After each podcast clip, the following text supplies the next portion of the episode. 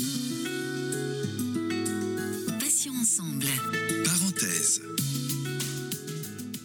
Bienvenue à vous si vous venez tout juste de nous rejoindre sur euh, Patients Ensemble. Céline avec vous pour ce rendez-vous désormais célèbre de l'après-midi.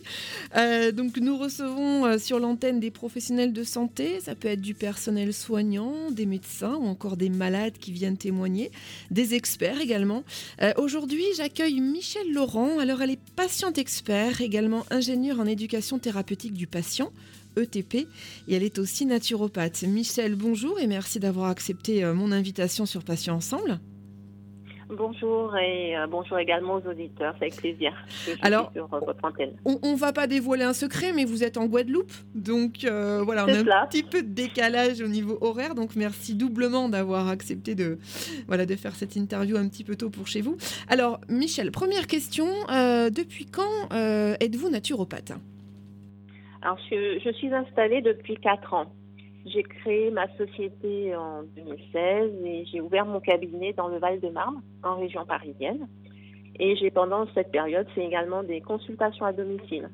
Aujourd'hui, comme vous l'avez dit, je, je suis en Guadeloupe, je suis originaire. J'effectue, euh, je suis en mission en fait jusqu'au mois d'octobre et je continue mes consultations dans mon cabinet en Guadeloupe et en téléconsultation avec mes clients qui sont en France. Alors c'est une euh, reconversion, me semble-t-il. Euh, Oh est-ce- oui. Est-ce que reconversion parce que pour vous c'est un métier qui, euh, bah, qui a le, le vent en poupe? Non, pas du tout. En fait, la naturopathie et moi, c'est c'est l'histoire d'une rencontre qui aurait pu ne jamais se faire. Euh, c'est une rencontre qui remonte à, à 8 ans. Euh, je vous fais l'histoire vraiment en accéléré. Hein. En 2012, à la- je suis salariée, directrice adjointe d'une PME, d'une centaine de personnes à peu près. J'ai un travail qui me passionne, qui est au cœur de ma vie. Euh, je suis très impliquée dans mon travail, 500%.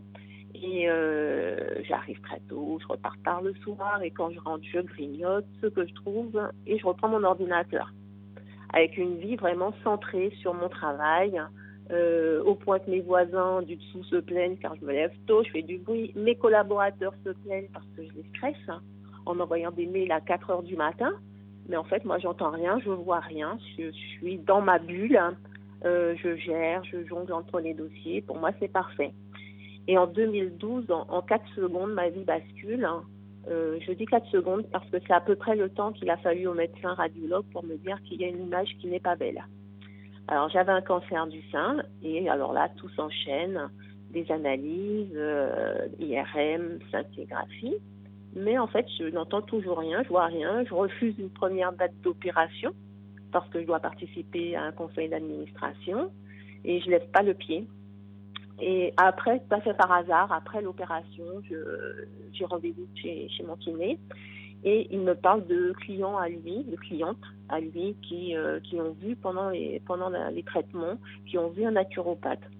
Je me renseigne et je prends rendez-vous et c'est comme ça qu'en en un jour, hein, euh, en 2012, je change du tout au tout euh, mon alimentation.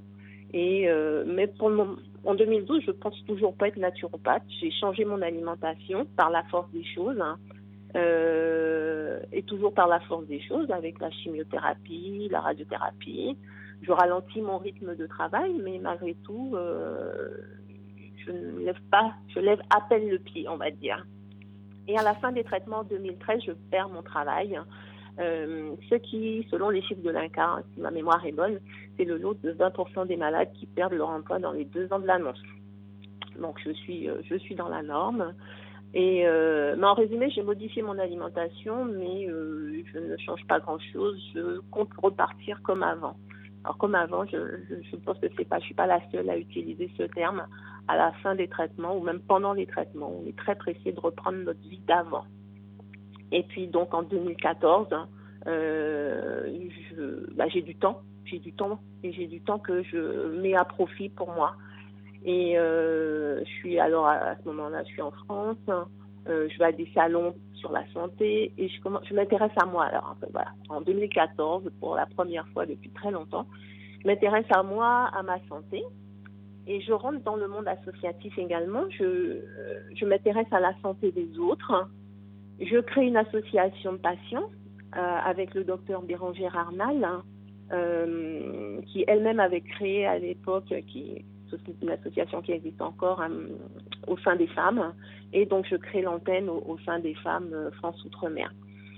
Et de fil en aiguille, je, je me pose, d'ailleurs, je me pose la question, j'ai changé mon alimentation, mais en fait, qu'est-ce que j'ai fait? Pourquoi je l'ai fait? Je fais un stage sur l'alimentation, j'y rencontre une naturopathe qui enseigne pendant ce stage. Et je découvre qu'il y a des écoles de naturopathie. Là, on est en 2015 et je commence ma formation en naturopathie.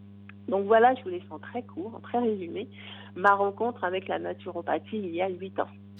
Michel, euh, vous avez beaucoup évoqué justement ce changement d'alimentation là dans les quelques minutes euh, pendant lesquelles vous nous avez expliqué votre parcours. Moi, j'aimerais qu'on a le temps, hein, puisque dans parenthèse, on, justement, on peut aborder euh, les sujets qu'on veut. Donc, changer d'alimentation pour vous concrètement, c'est passé par quel changement? Alors, si on se replace en, 2012, comme je l'ai un peu évoqué, j'avais une alimentation comment, la décrire Il m'arrivait d'aller, au McDonald's, euh, et puis il m'arrivait surtout de ne pas manger, de ne faire qu'un repas, ou de ne pas faire de repas, de ne pas boire, euh, parce que pas le temps, parce que prise parmi les une choses. Et, donc, ce premier rendez-vous chez le naturopathe et ensuite chez une diététicienne, les changements qui m'ont été demandés, c'était tout d'abord, euh, d'abord, je vais vous dire comment j'ai adhéré à ce qui m'a été proposé. Euh, ce médecin, ce, naturopathe, m'a dit à un moment, euh, voilà ce qui se passe dans votre organisme. Il m'a expliqué un peu le système immunitaire. Il m'a décrit mon système immunitaire comme, des pompiers, qu'il y, a le, feu, voilà. Il y a, un départ de feu et que les pompiers font ce qu'ils peuvent pour euh, essayer avec les, médecins, bien sûr. Et il m'a dit à un moment, il me dit, mais vous, vous avez quelque chose à faire à ne pas créer de départ de feu supplémentaire. Autrement dit, il m'explique que parce que je mange, ou la manière dont je m'alimente, ou par mon hygiène de vie, on en aura l'occasion de reparler plus, plus largement sur l'hygiène de vie, en tout cas avec mon alimentation, la qualité des aliments que je mange, leur mode de cuisson, eh ben, je pouvais créer des départs de feu. Et donc ils me disent à ce moment-là, ne créez pas de départ de feu supplémentaire. Et c'est là qu'ils me proposent de revoir mon alimentation. Alors, qu'est-ce que j'ai fait pendant cette première année? J'ai euh, supprimé tout ce qui est viande rouge. Néanmoins, j'avais des apports de protéines hein, euh, d'origine animale avec euh, de la volaille, des œufs, du poisson. j'ai supprimé tout ce qui était gluten et j'ai supprimé le, sucre. Voilà les trois changements euh, principaux que j'ai que j'ai apportés à mon alimentation pendant euh, pendant cette période et que je continue encore à, avoir apporté. Pour limiter donc l'inflammation qui est souvent le lit euh, de beaucoup de maladies chroniques de notre de notre siècle. On est d'accord. Exactement. C'est exactement ça. Et Michel, est-ce que vous avez senti justement euh, concrètement des effets positifs euh, après avoir changé d'alimentation? En combien de temps les effets ont commencé un petit peu à se faire sentir? Alors, euh, je, ne, pas, je, ne, dirais pas, j'ai du mal à dire les effets positifs. Je, pense, et je pense que c'est le, le, cas, euh, les pathologies qu'on développe sont multifactorielles. Donc, euh, l'alimentation, notre hygiène de vie, ça fait partie des facteurs. Ce, dont je, suis certaine, en revanche, c'est que euh, avec tout ce qui a été mis en place, les changements d'alimentation, le changement d'hygiène de vie, les thérapies allopathiques, j'ai pu continuer à travailler et c'est là que je, je fais le lien j'ai pu continuer à travailler. Je n'ai pas perdu ou à peine en énergie euh, pendant toute l'année où j'ai eu mes six chimios, les, les 30 radiothérapies. J'ai pu maintenir une activité à peu près constante, sans trop de perte d'énergie et sans et sans et avec très peu d'effets secondaires. Michel, est-ce qu'on peut parler de médecine alternative à propos de la naturopathie? Euh, alors, je préférerais parler, si on doit utiliser le terme médecine, je préfère parler de médecine complémentaire ou, traditionnelle. Euh, et pourquoi je préfère ne pas, d'une manière générale, ne pas utiliser le terme de, médecine?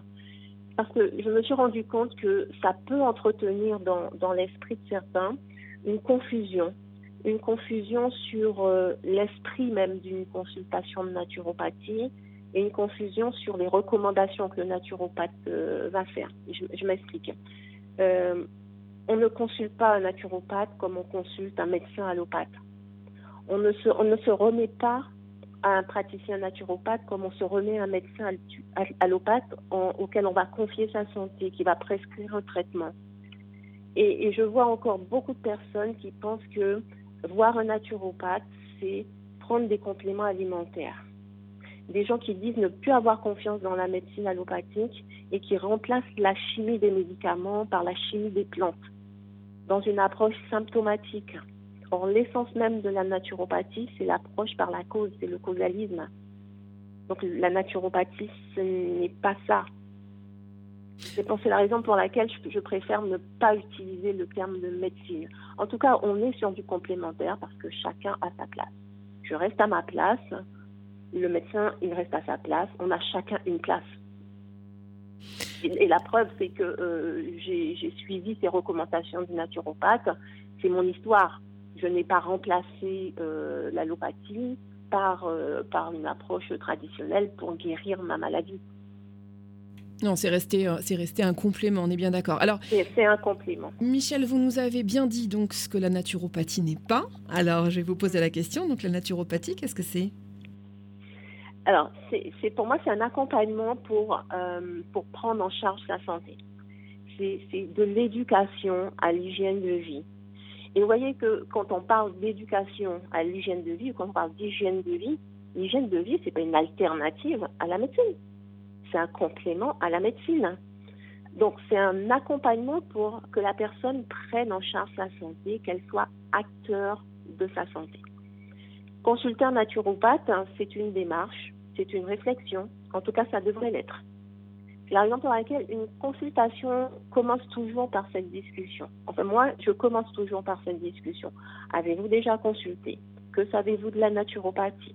Qu'est-ce qui vous a conduit à envisager cette consultation? Et avec le consultant, je vais replacer la naturopathie dans son contexte, dans sa raison d'être. On ne se lève pas un matin en se disant je vais voir un naturopathe, euh, tiens, je vais consulter, payer entre 60 et 90 euros, non remboursé par la sécurité sociale. Parce que à partir du moment où je vais travailler sur l'hygiène de vie de la personne, qui a les manettes sur l'hygiène de vie? Non, je n'ai pas les manettes. C'est le consultant qui va devoir, une fois qu'on aura mis en place un programme, des recommandations, c'est lui qui va devoir mettre en place. Alors, c'est bien ça, c'est être acteur de sa santé. Michel, euh, quel est le profil, des, le profil des personnes qui vous consultent? Alors, euh, la naturopathie, c'est, je vais rajouter une chose, c'est faire de la prévention. Alors, on est euh, les gens qui viennent en consultation, bien souvent, euh, je ne fais pas de la prévention primaire, c'est-à-dire où la personne n'a pas de symptômes, tout va bien. Il y a très peu de consultants qui arrivent en disant tiens, je voudrais euh, voilà faire un petit point. Non, ils arrivent, ils ont déjà des, des déséquilibres installés. qu'est-ce qu'ils, des pathologies, des problèmes de stress, de sommeil, des problèmes digestifs, des problèmes de peau euh, et des maladies chroniques, hein. euh, parfois multipathologies, polymédicamentées. Voilà le profil, euh, voilà le profil des, clients que je reçois. Alors, vous nous en avez dit deux mots il y a quelques minutes, mais comment se déroule une consultation concrètement? Ça, c'est pour les auditeurs qui se, qui se poseraient la question de savoir effectivement ce que vous allez leur demander. Alors, vous en avez, vous en avez mm. un petit peu parlé, mais plus précisément, qu'est-ce que vous cherchez à savoir? Alors, une consultation euh, dure 1h30, mais moi, comme je suis une grande bavarde, ça peut durer 2 heures. Euh, comme je vous l'ai dit, je vais présenter la naturopathie et puis surtout, je vais chercher à comprendre mon client, comprendre son environnement. Euh, c'est, il y a une grande partie de questionnement où je vais chercher en fait à évaluer son hygiène de vie au sens large comment il vit, comment il dort, comment il mange, comment il travaille, comment il se recharge en énergie, quelle relation il entretient avec lui, mais aussi quelle, quelle relation il entretient avec les autres et avec son environnement. Il y a une, notion qui est fondamentale, c'est euh, celle de relation avec notre environnement. notre organisme est conçu pour nous permettre de nous adapter à notre environnement. Notre système nerveux notamment, qui, qui est notre moteur d'adaptation, il doit être fort parce que je m'adapte et je reviens à l'équilibre. Je m'adapte et je reviens à l'équilibre. C'est un balancier permanent. Et la maladie va s'installer quand je n'arrive plus à revenir à l'équilibre. Donc c'est ce que moi j'essaie d'évaluer lors d'une consultation.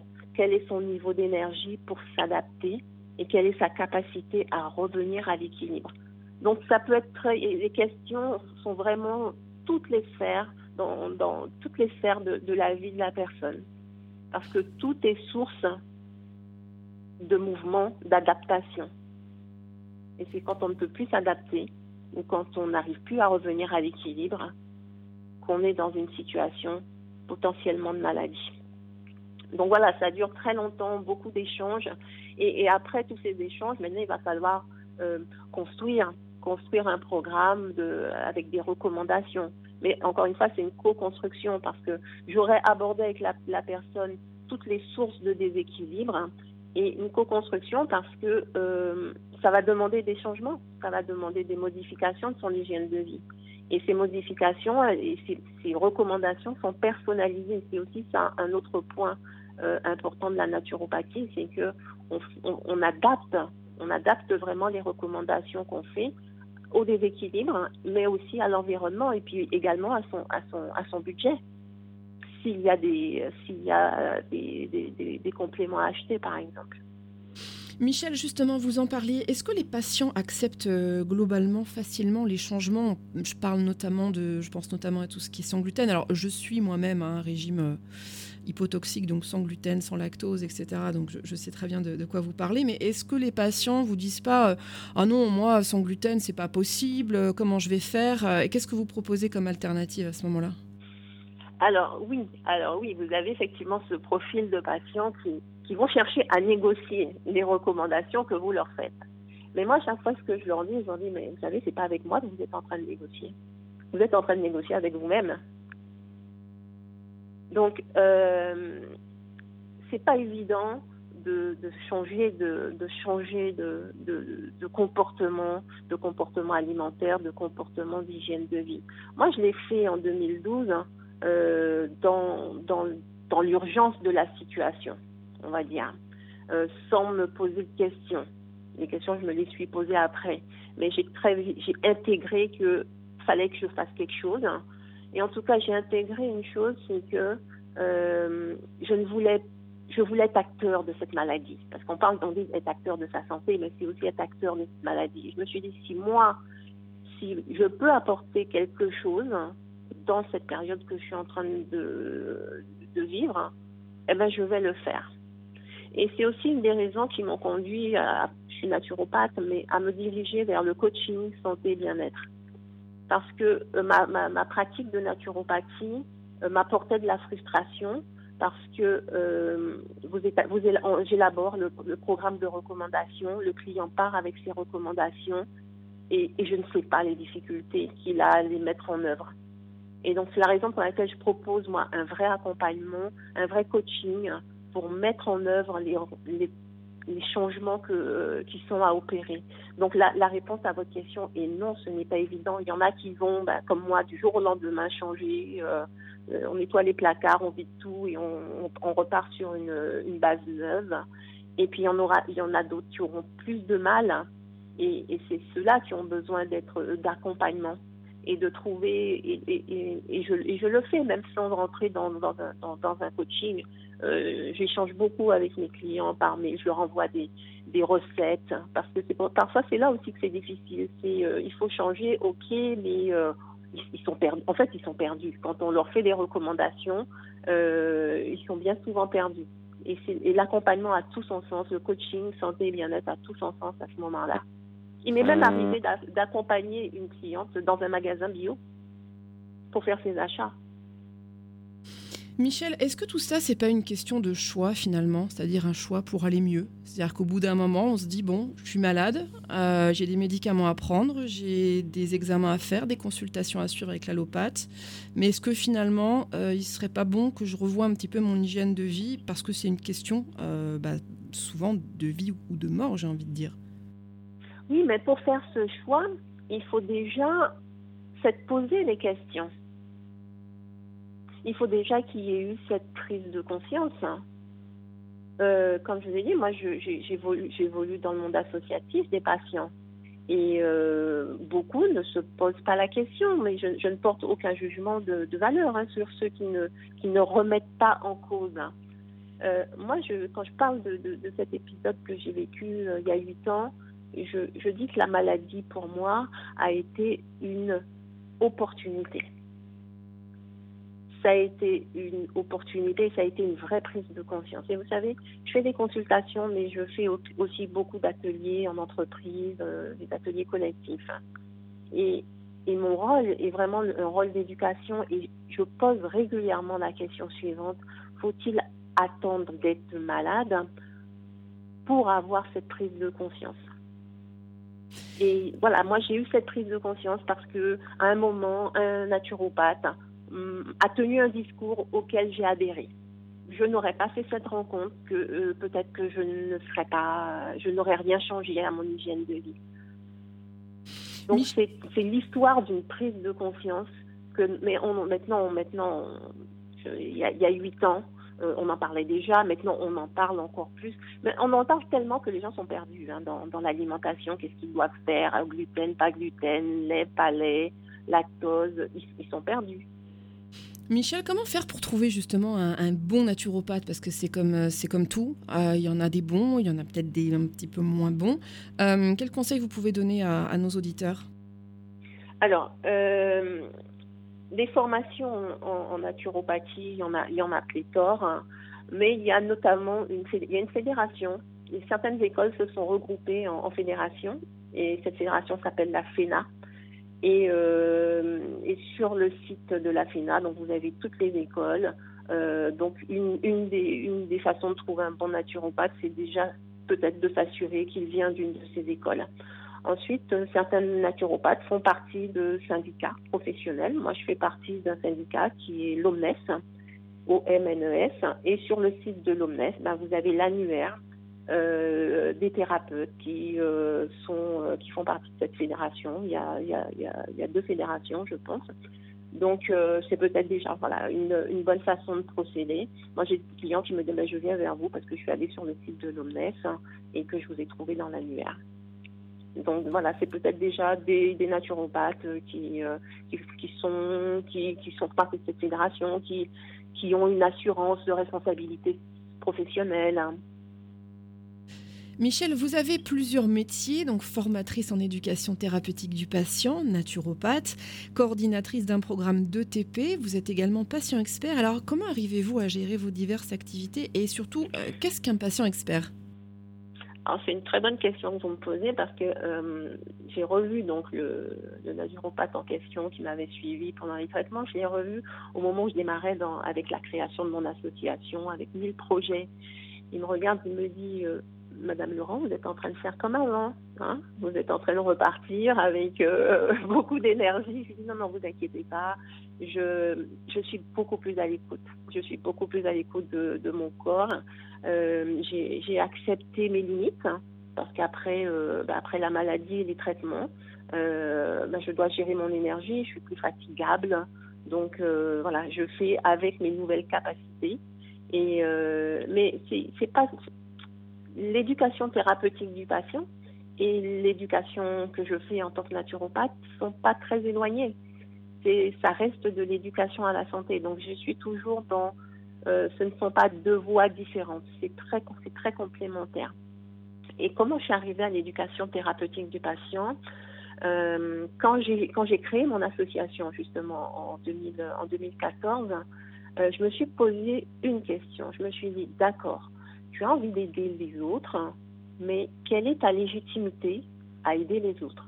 Tu ne viens pas de ce monde, tu n'y connais rien, Euh, j'étais directrice adjointe d'une société, donc ma formation initiale, c'est finance comptable euh, juridique. Quelle est ta légitimité à dire que tu vas aider les autres? Et c'est là que j'ai entendu parler de patient expert. Je suis allée sur Internet, Google, j'ai cherché patient expert et je suis tombée donc euh, à l'époque en 2014 sur l'université des patients qui a été montée par Catherine Tourette-Turgis au sein de la faculté de médecine Pierre et Marie Curie à Paris. Et donc, j'ai intégré ce cursus. J'ai fait un DU d'éducation thérapeutique du patient. J'ai euh, fait un master d'éducation thérapeutique du patient. Et en 2016, je crois, j'ai fait un DU d'accompagnement du parcours patient en oncologie. Donc voilà ces formations que j'ai suivies qui m'ont permis d'être ce qu'on appelle un patient expert. On, trouve plusieurs intitulés hein, euh, pour décrire ce patient. Mais moi, je pense que c'est un terme qu'il est parfois difficile de, de, définir. Parce que euh, patient expert, expert de expertise en quoi? Il est tout d'abord expert de lui-même. Donc c'est un patient qui, qui se pose des questions, qui se pose des questions sur ce qu'il vit, sur ce qu'il a vécu, sur les traitements qu'il reçoit. C'est un patient qui, qui va échanger, en tout cas et ça, c'est le souhait de beaucoup, de pouvoir échanger avec, euh, avec son médecin, avec son équipe, hein. euh, poser des questions sans, euh, sans qu'il, qu'il y ait un jugement derrière les questions qu'il pose. Il a le droit de poser des questions et il s'octroie ce droit. Et puis moi, je, suis experte parce que aussi, je, ben, j'ai de l'expertise de l'éducation thérapeutique des patients. Parce que les diplômes que j'ai me donnent euh, l'autorisation d'animer des séquences d'éducation thérapeutique avec des patients, mais euh, m'autorise également à former des soignants. Donc, je suis intervenue euh, à l'hôpital de Dreux, dans des maisons d'accueil spécialisées. Prochainement, je dois intervenir à, l'hôpital de, de Montargis pour former des soignants en éducation thérapeutique. Ce sont des formations de 42 heures donc, c'est cette expertise que j'ai également en éducation thérapeutique des patients. Michel, dernière question pour les, malades qui nous écoutent. Est-ce que vous auriez deux ou trois conseils, on ne va pas en, donner plus, mais deux ou trois conseils euh, pour améliorer notre hygiène de vie? Parce que ça ne s'adresse pas uniquement aux malades, mais aussi aux bien portants. Alors, c'est très, euh, très dépendant de, la motivation de chacun. Vous avez des modifications qui vont demander plus ou moins d'énergie. Mais tout euh, je, vous parlais précédemment de, pratiques, hein. euh, les pratiques hein, euh, qui, nous, qui nous conduisent à avoir une bonne hygiène de vie, une bonne santé. une de ces pratiques que moi j'aime beaucoup, ce sont les pratiques respiratoires. Elles ont pour moi une puissance hein, qu'on n'imagine pas. Respirer, un, pourquoi j'en parle? Parce que c'est gratuit. Donc ça ne demande pas d'aller acheter des compléments qui parfois peuvent être très chers. Et c'est euh, une pratique qui, demande peu de temps en fait. Hein. Euh, je, suis intervenante moi en cohérence cardiaque et on ne s'imagine pas à quel point euh, pratiquer la cohérence cardiaque peut être bénéfique pour notre santé. Donc, oui, c'est la première recommandation que je ferais, ça serait celle-là, intégrer une pratique respiratoire, mais indépendamment de toute activité, ceux qui veulent aller vers le yoga, le qigong, pourquoi pas, parce que ces disciplines intègrent la respiration. Mais juste la respiration basique, simple, avec la cohérence cardiaque, c'est d'une puissance extraordinaire. Ensuite, euh, modifier son hygiène de vie, oui, c'est euh, se poser déjà les questions. Qu'est-ce que je mange? Et puis euh, la qualité de ce que je fais, de ce que je mange. Moi, c'est vrai, c'est vrai que je fais très attention à la qualité de ce que je mange. Je me pose des questions. J'ai appris à lire les étiquettes, par exemple. et euh, les modes de cuisson également. Alors c'est, c'est, c'est ce que j'allais dire, parce que c'est pas tout de manger sain, c'est pas tout de se préoccuper de la qualité. Donc oui, faire de la qualité au lieu de faire de la quantité, mais c'est aussi comment je le mange comment je le cuis. Alors moi, je suis une adepte de la cuisson vapeur. Et, j'ai retrouvé euh, le premier stage d'alimentation que j'ai fait, c'était avec la Fondation Cosmine dans la, dans la Drôme, mais j'ai découvert euh, le goût des aliments non transformés, juste cuits à la vapeur. Mais c'est extraordinaire. Et quand mes clients ou dans les ateliers, on me dit oui, mais c'est compliqué, je leur dis mais non, la cuisine vapeur, mais c'est une cuisine de fainéante. Je suis une fainéante. Mais qu'est-ce que c'est bon? Qu'est-ce que c'est bon Et ça préserve surtout toutes les vitamines et les nutriments. Et ça préserve tout, exactement, ça préserve tous les nutriments. Il y a, il y a, il y a quelque chose aussi sur lequel j'insiste beaucoup. Euh, vous avez raison d'en parler. Vous avez raison d'en parler. C'est le mode de cuisson, parce que euh, cuire à haute température, non seulement euh, ça dénature, mais ça crée des composés qui sont potentiellement toxiques. Et cancérigènes. cancérigènes. Euh, oui, exactement. Et oui. Est-ce qu'on peut parler du barbecue qu'il faut faire quand même ah ben très attention tous, ces, tous, ces, tous ces modes de cuisson qui vont déclencher une coloration, vous savez, la coloration brune, mais qui vont aussi donner aux aliments le, goût qu'on aime. Hein. Et ben, c'est ce qu'on appelle des, couleur qui va, que l'aliment va prendre, c'est ce qu'on appelle la réaction Maillard. La glycation. La réaction Maillard développe des composés euh, potentiellement cancérigènes. Et c'est pas moi qui le dis, hein, ça, c'est de, la, de la littérature scientifique. C'est la glycation, c'est ça, si je dis pas de bêtises. Hein. Exactement. Oui, oui, euh, bah, Michel Laurent, euh, merci infiniment pour euh, votre intervention et puis ces précieux conseils. je rappelle pour nos auditeurs que vous êtes naturopathe, mais également patiente expert, ingénieur en éducation thérapeutique du patient, donc ETP. merci beaucoup, Michel. C'est moi qui vous remercie. Merci aux auditeurs. Et merci de vous être levé aussitôt pour nous, puisque je rappelle que vous êtes en Guadeloupe. Euh, Avec grand plaisir. Merci beaucoup. On se retrouvera euh, dès demain 9h pour euh, Matin Soleil avec de nouveaux invités qui viendront nous faire découvrir alors soit leur association, soit nous parler un petit peu de leur parcours, nous apporter leur témoignage. À 11h30, vous avez la rubrique Vous avez un message qui vous donne la possibilité de pouvoir nous laisser un, un mot, pourquoi pas une information intéressante à nous faire parvenir. Ça se passe sur notre répondeur au 01 86 86 86 36 ou par mail sur mon message patient pluriel-ensemble.fr. À 17h, on se retrouvera avec Valérie si son état de santé le permet euh, pour accueillir un nouvel invité dans parenthèse. Passez une très très bonne fin de journée. Je vous dis à demain et d'ici là, bien sûr, prenez soin de vous et des vôtres. Salut. Ensemble. Parenthèse.